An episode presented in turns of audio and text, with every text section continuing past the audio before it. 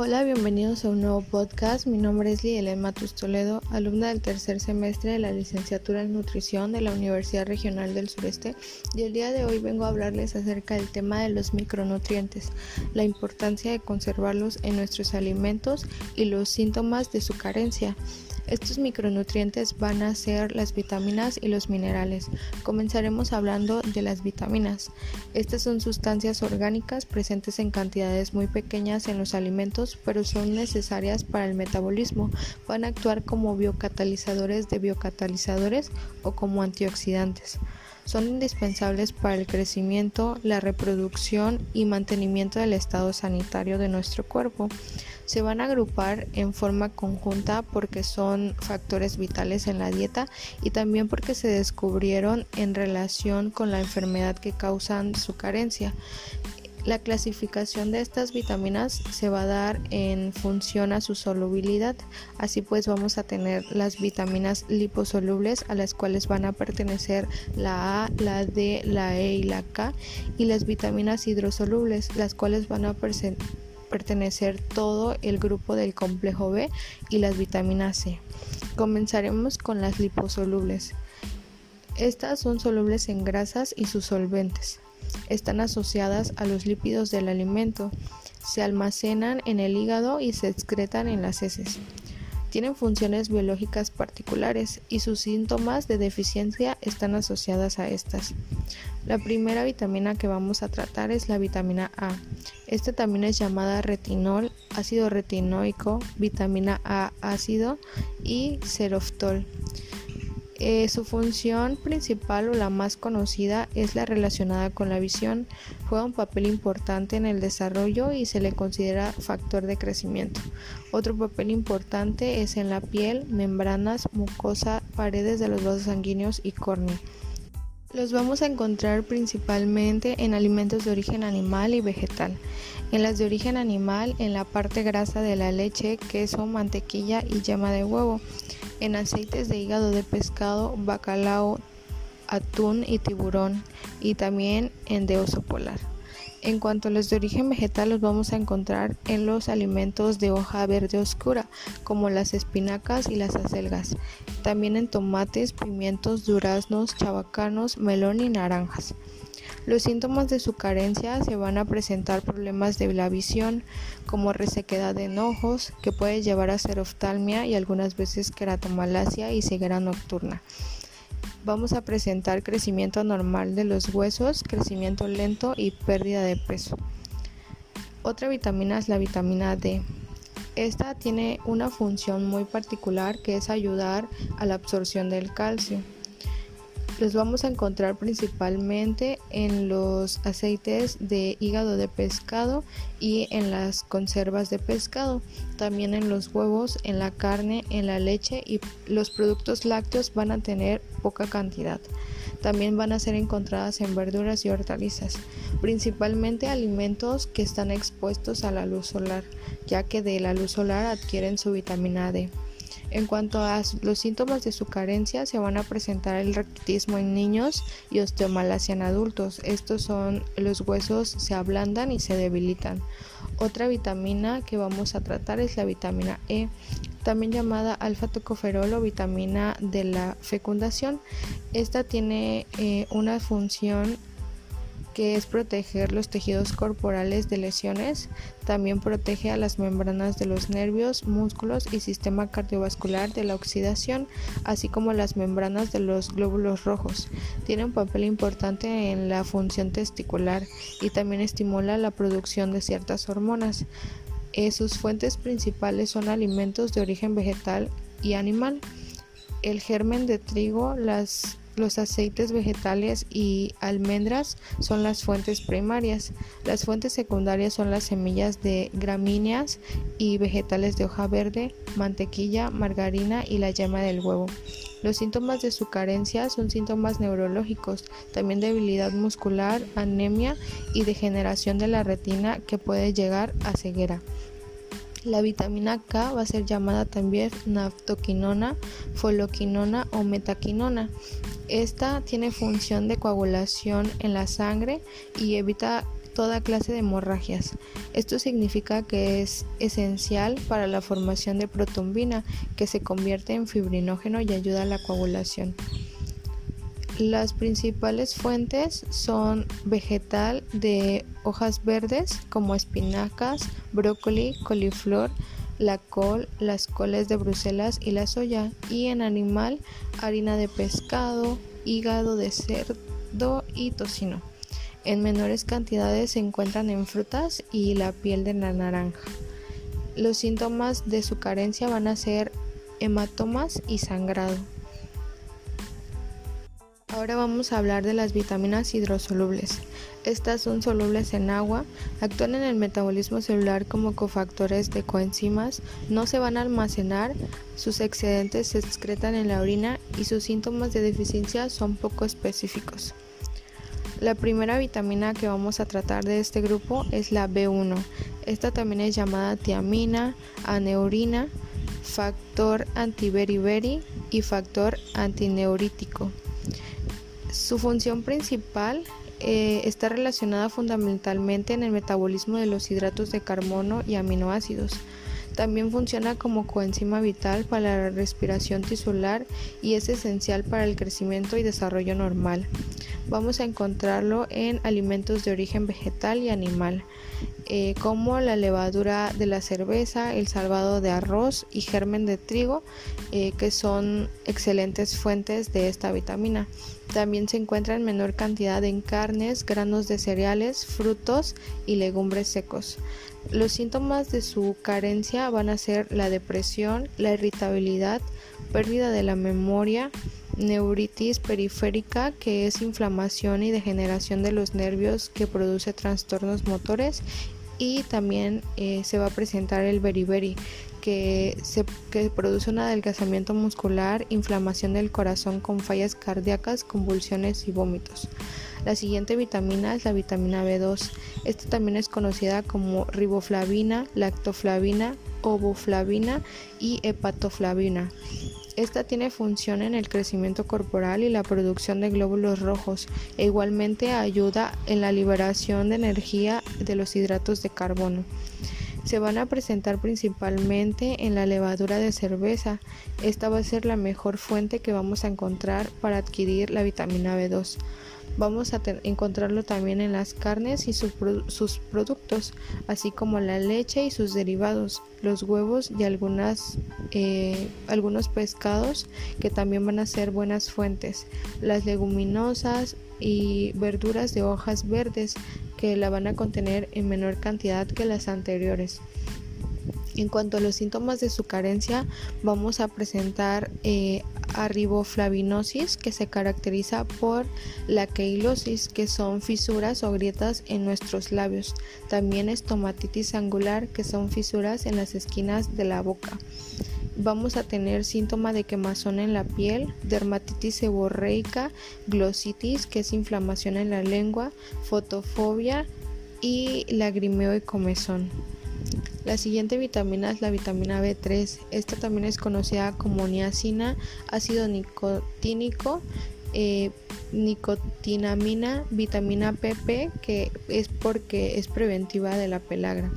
Esta su función va a ayudar al funcionamiento del sistema digestivo, eh, la piel y los nervios. También es importante para la conversión de los alimentos en energía. Lo vamos a encontrar principalmente eh, en las plantas, levaduras y germen de trigo. También en las de origen animal como hígado, carne, pescado, frutos secos, legumbres y huevo. Los síntomas de su carencia van a ser la pelagra o la enfermedad de las 3D porque presenta diarrea, dermatitis y demencia. La mucosa bucal y de la lengua se pone en rojo carmín y es muy característico el eritema pelagroso eh, en, el en el dorso de las manos, pies y alrededor del cuello. También se va a presentar dolor de cabeza y sensación de quemazón en todo el cuerpo. La siguiente vitamina es la vitamina B5, también llamado ácido pantoténico. Esta, su función está implicada en todas las reacciones que suministran energía y en el metabolismo de medicamentos como desintoxicante. Eh, se va a encontrar en las principales fuentes como todos los tejidos vegetales y animales, tales como hígado, riñón, carnes, sesos, levadura de cerveza, cereales y leguminosas verdes. También se va a sintetizar eh, endógenamente por microorganismos vegetales. Su síntoma de su carencia va a ser el síndrome de pie quemante. La siguiente vitamina es la vitamina B6, también llamada piridoxina, piridoxol, piridoxal y piridoxamina. Este su función va a ser que actúa como coenzima y también tiene función en la inmunidad y para evitar enfermedades cardiovasculares. Sus fuentes principales en cuanto al piridoxol se va a encontrar en plantas. La piridoxal y piridoxamina se va a encontrar en las de origen animal.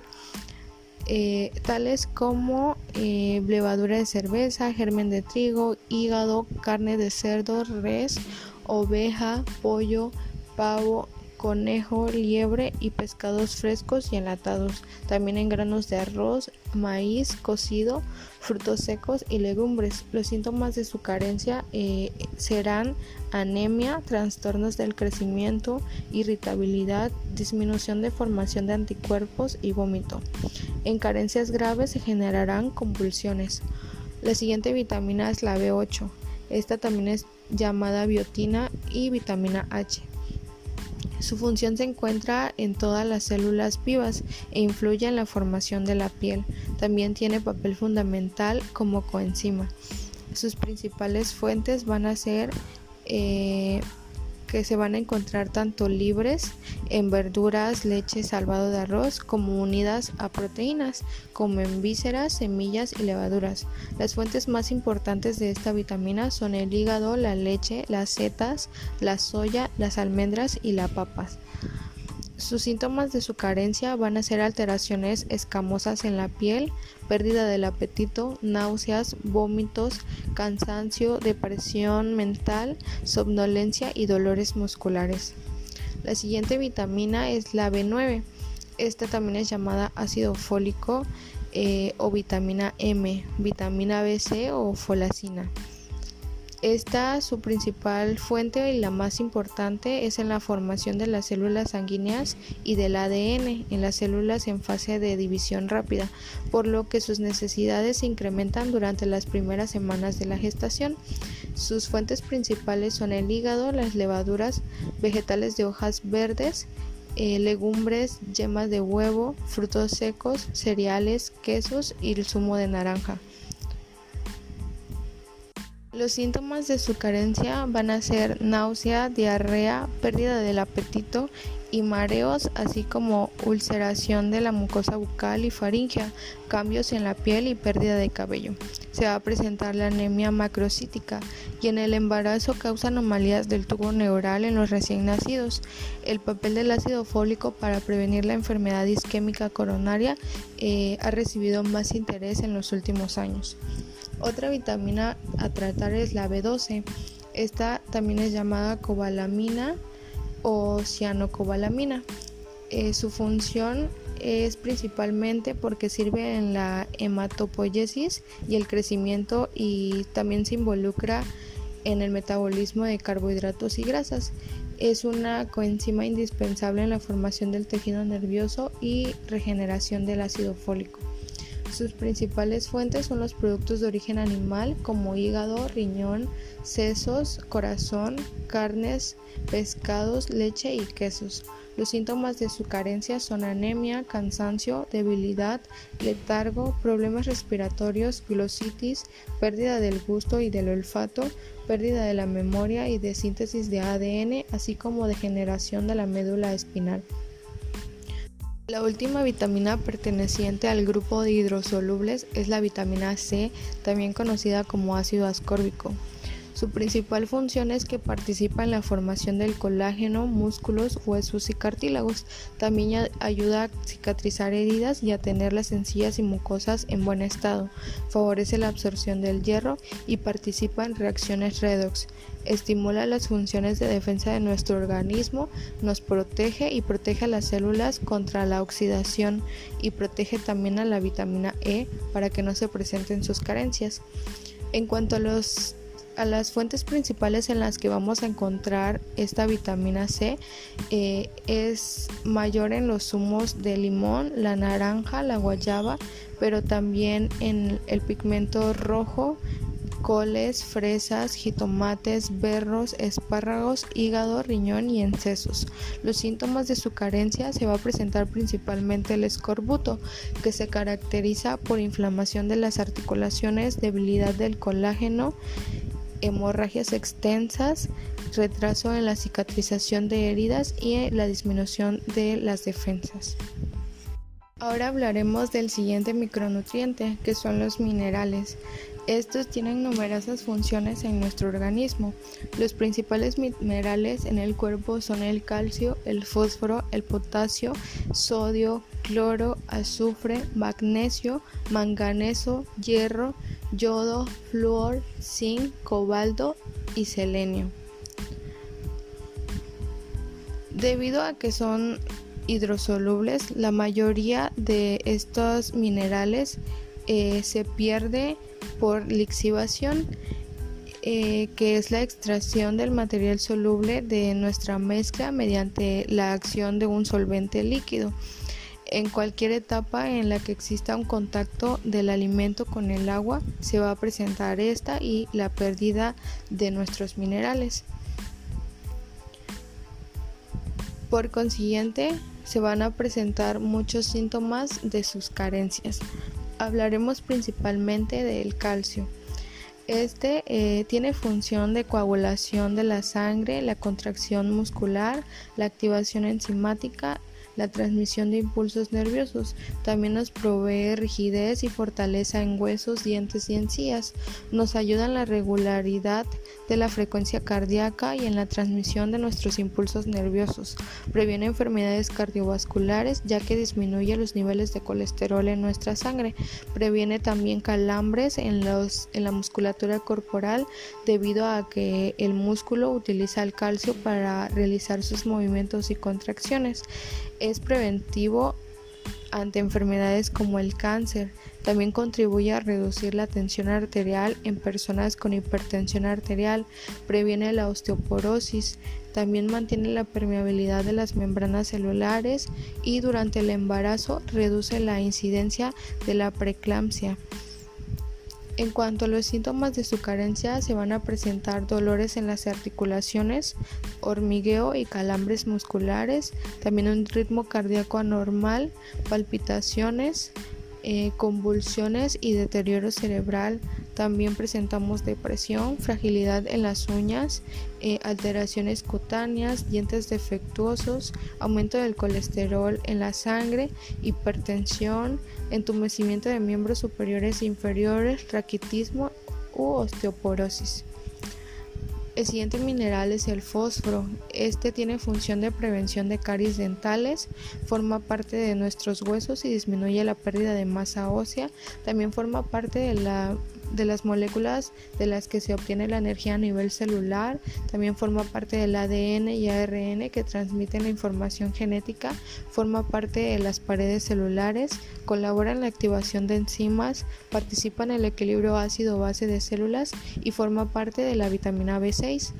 Los síntomas de su carencia eh, pues no se presentan grandes síntomas porque es muy raro que exista un déficit de fósforo ya que pues es fácil obtenerlo en los alimentos aún así sí se pueden presentar y provocan alteraciones óseas, alteraciones en la contracción muscular, alteraciones sanguíneas y alteraciones renales. El hierro eh, tiene funciones de intervención en el transporte de oxígeno y dióxido de carbono en nuestra sangre. También participa en la producción de elementos eh, de la sangre como por ejemplo la hemoglobina. Forma parte de en proceso de respiración celular y es parte integral de la mioglobina. Almacena también oxígeno en el músculo. Tiene un papel fundamental en la síntesis de ADN y en la formación del colágeno, aumenta la resistencia eh, a las enfermedades y colabora en muchas reacciones químicas que suceden en nuestro cuerpo. Los síntomas de su carencia en las mujeres es muy frecuente y debido a las hemorragias por la menstruación que pasa cada mes. Además, en el embarazo la madre le pasa mucho hierro al bebé, por lo consiguiente le disminuye así sus niveles en el cuerpo. Estas situaciones pues pueden desembocar o pueden desencadenar una anemia ferropénica, anemia por deficiencia de hierro, y los síntomas más habituales de esta patología son cansancio, fatiga, palidez, bajo nivel de rendimiento y aumento de la probabilidad de partos prematuros. El siguiente mineral es el yodo. Este es necesario para el metabolismo normal de las células. También los seres humanos necesitamos el yodo para el funcionamiento normal de la tiroides y para la producción de hormonas tiroideas. Una patología de su carencia es el bocio o hipotiroidismo. Las células tiroideas y la glándula tiroides aumentan su tamaño si, si, no existe suficiente yodo en nuestro organismo. También un síntoma de su carencia es el cretinismo. El siguiente mineral es el flúor. Este participa en la formación y fortalecimiento de nuestros huesos y esmalte dental. También participa en la prevención de caries de estos y también mantiene la estructura ósea. Uno de los síntomas de su carencia es la caries dental. El siguiente mineral es el azufre. Este forma parte de las vitaminas, también es integrante de algunas proteínas, forma parte de hormonas y participa en el metabolismo de grasas e hidratos de carbono. Su deficiencia es muy rara, pero su cadencia eh, en el organismo puede producir un retraso en el crecimiento. El siguiente mineral es el zinc. Este participa en múltiples reacciones químicas y en el sistema inmune, ya que favorece la producción de linfocitos, ayuda en la cicatrización de heridas, interviene en la síntesis de ADN y ARN, produce la activación de ciertas hormonas, colabora en el mantenimiento de la estructura de las células. También su presencia es esencial en el organismo para el correcto funcionamiento del olfato y del gusto. Es fundamental para el correcto desarrollo de las gonadas, así como en la reproducción y en la fertilidad. Y es básico para la formación de insulina y muchas otras proteínas. Los síntomas de su deficiencia son el enanismo o alteraciones en el crecimiento, dermatitis, diarrea, pérdida de cabello, hipogonadismo, hipogeusia y también cansancio o anemia, además de la lentitud a la hora de la cicatrización. El cloro participa en el equilibrio osmótico, también forma parte del ácido clorhídrico gástrico y participa, que participa en la digestión. También interviene en la digestión de las grasas. Sus síntomas de decadencia es la pérdida del apetito. El cobre ayuda en la transmisión del hierro. También interviene en la formación de hemoglobina, glóbulos rojos y diversas enzimas. Participa en la degradación de hidratos de carbono, lípidos y proteínas. Además interviene en la asimilación de la vitamina C por parte del cuerpo. Colabora en el mantenimiento de la estructura ósea y participa en la integridad del sistema nervioso central. Los signos y síntomas de su carencia son la anemia, osteoporosis, despigmentación, alteraciones o degeneración del sistema nervioso central, cabello canoso y pérdida de minerales. El magnesio eh, interviene en el mantenimiento de dientes, corazón y huesos sanos. Participa en el metabolismo energético, en la activación de enzimas que liberan glucosa, favorece la formación de proteínas, forma parte de la estructura ósea y también interviene en la contracción nerviosa y en la transmisión nerviosa. Aunque su carencia o deficiencia no es muy habitual, puede darse un déficit de magnesio en personas alcohólicas recién operadas eh, o por la toma de medicamentos, quemaduras u otras personas con problemas para absorber el magnesio y se van a presentar síntomas como convulsiones, irritabilidad, disminución del apetito y musculación debilitada. El siguiente mineral es el manganeso.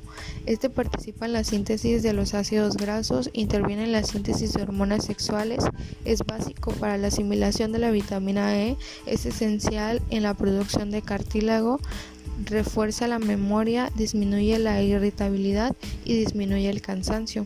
Los signos y síntomas de su carencia es el vértigo, pérdida de la audición, problemas de esterilidad y también alteración ósea. El potasio es esencial para el correcto crecimiento de nuestro organismo, forma parte de los huesos, participa en el equilibrio osmótico, también interviene en la producción de las proteínas, interviene en el metabolismo de hidratos de carbono, colabora en la permeabilidad de la membrana, es fundamental en la síntesis de músculos, participa en reacciones químicas, interviene en la transmisión nerviosa y participa en la contracción muscular. Los signos y síntomas de su carencia son debilidad muscular, nivel bajo de la tensión arterial, sed, falta de apetito, trastornos neuromusculares, vómito y malestar.